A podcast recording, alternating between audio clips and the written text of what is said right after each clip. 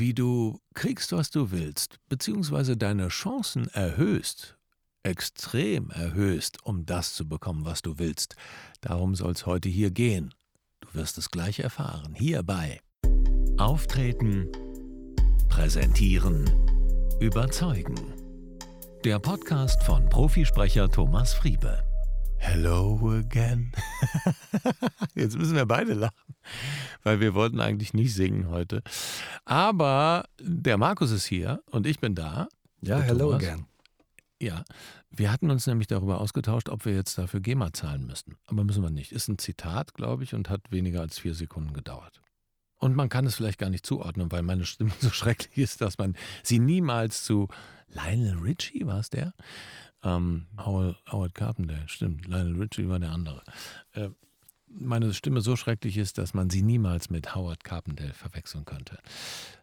Nein, meine Stimme ist gar nicht so schrecklich. Soll ich es nochmal probieren? Wir sind äh, bei einem Thema, was den Markus sehr umtreibt und das hat er euch mitgebracht. Wie ist die Frage, Markus? Ja, Thomas, mich würde interessieren, wie kann ich eigentlich meine Durchsetzungskraft steigern? Also wie kann ich in Diskussionen oder auch in Verhandlungen effektiver meine Position durchbringen? Wobei du ja eigentlich gar nicht das Problem hast, wenn ich dich so telefonieren höre, oder? Ich kann dir aber nicht sagen, wie ich es mache. Also es ist mir tatsächlich nicht bewusst. Okay wie das funktioniert.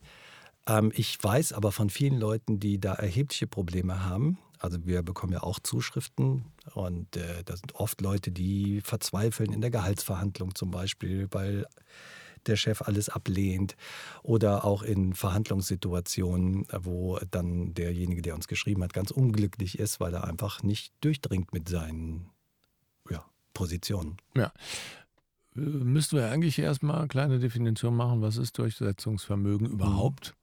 Ich denke, kann man umschreiben als äh, für die eigenen Interessen und Absichten, vielleicht auch gegen Widerstände zu kämpfen und mhm. erfolgreich durchzubringen oder so. Ne? Das ist, glaube ich, das, was Durchsetzungsvermögen ausmacht. Das heißt, man muss schon auch eine klare Absicht und ein Interesse haben, ein Ziel verfolgen in dem Sinne. Und deshalb denke ich, als erstes ist Klarheit das Wichtigste. Mhm. Also worum geht es mir? Was ist das, was ich erreichen will? Und das setzt natürlich Selbstreflexion voraus. Mhm. Dass man weiß, okay, wie ist mein Verhalten?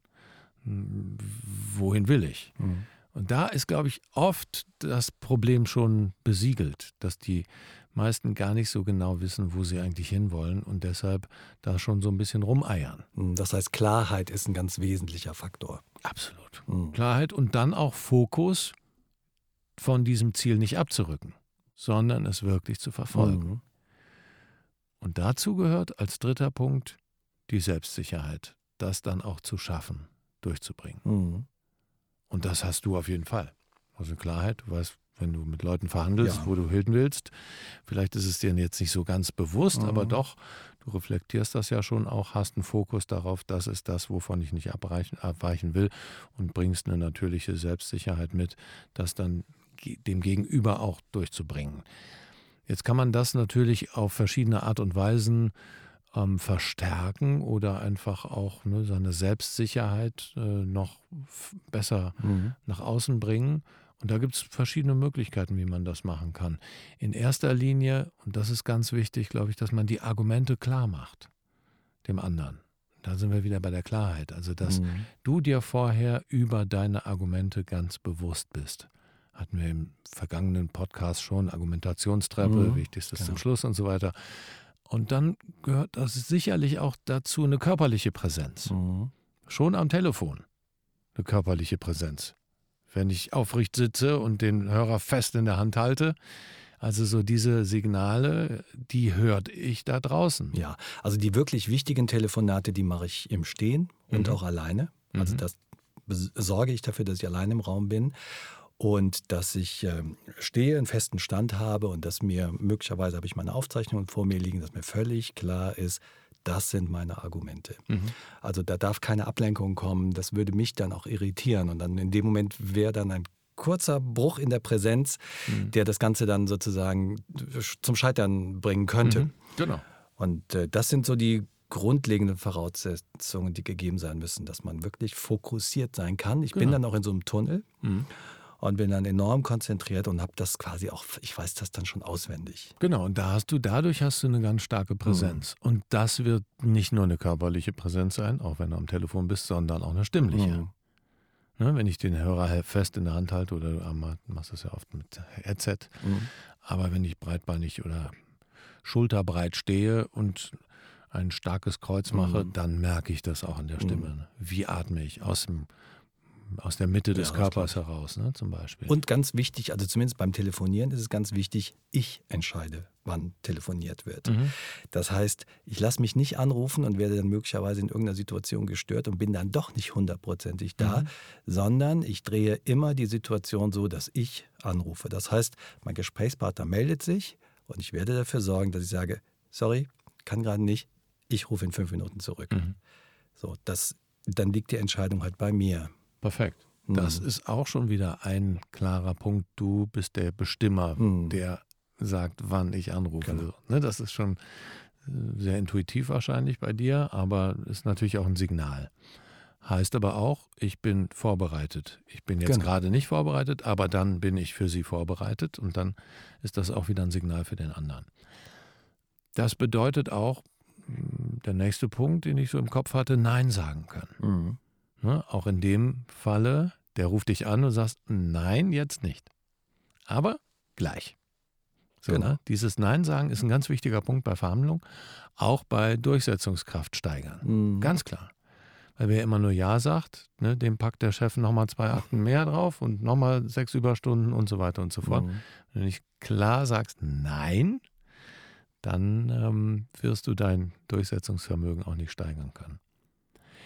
Ich glaube, ein ganz wichtiger Punkt ist auch, das nicht zu verbissen zu betreiben. Also, mhm. ne, wenn man eine Klarheit hat und wenn man einen Fokus hat und man weiß, okay, man will in die Richtung, aber man darf nicht zu verbissen sein. Ich glaube, das kommt einfach, so eine Verbissenheit sorgt auf der anderen Seite auch immer für so, eine, so einen Gegendruck. Mhm. Und der ist oft bei Verhandlungen oder gerade auch, wenn man sich durchsetzen will mit seiner Meinung oder mit seinen Ansichten, gar nicht so gut. Der andere muss immer das Gefühl haben, da ist noch eine Offenheit auch für seine Position. Ja. Ähm, du musst im Prinzip mehrere Verhandlungspunkte aufmachen, als es eigentlich gibt. Mhm. Also es gibt, es gibt vielleicht drei Sachen, die dir wichtig sind, dann musst du in die Verhandlung aber vier oder fünf reinpacken, damit du mindestens zwei Punkte hast, wo du nachgeben kannst. Genau. Das heißt, du musst die vorher zum Verhandlungsgegenstand erklären und dann kannst du da großzügig nachlassen. Genau. Dann gibt es noch die Frage, behandle ich erst die schwierigen Punkte und gebe dann meine Geschenke oder mache ich das andersrum? So, das ist tatsächlich noch eine Frage, die man sich vorher überlegen muss.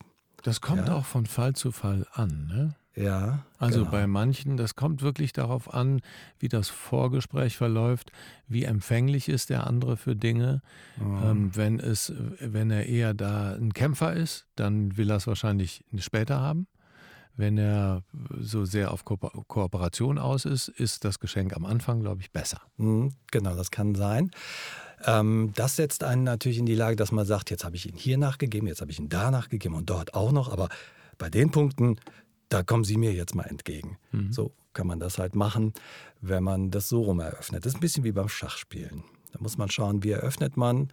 Und es muss einem aber vorher klar sein, wenn ich ihm zwei, drei, in zwei, drei Punkten nachgebe, dann gehen die letzten Punkte an mich. Und das müssen natürlich dann die entscheidenden Punkte auch sein. Ne? Hm. Und dieses nicht Verbissene, sondern so eine entspannte Klarheit da reinzugeben, ist, glaube ich, auch ein wichtiger Punkt.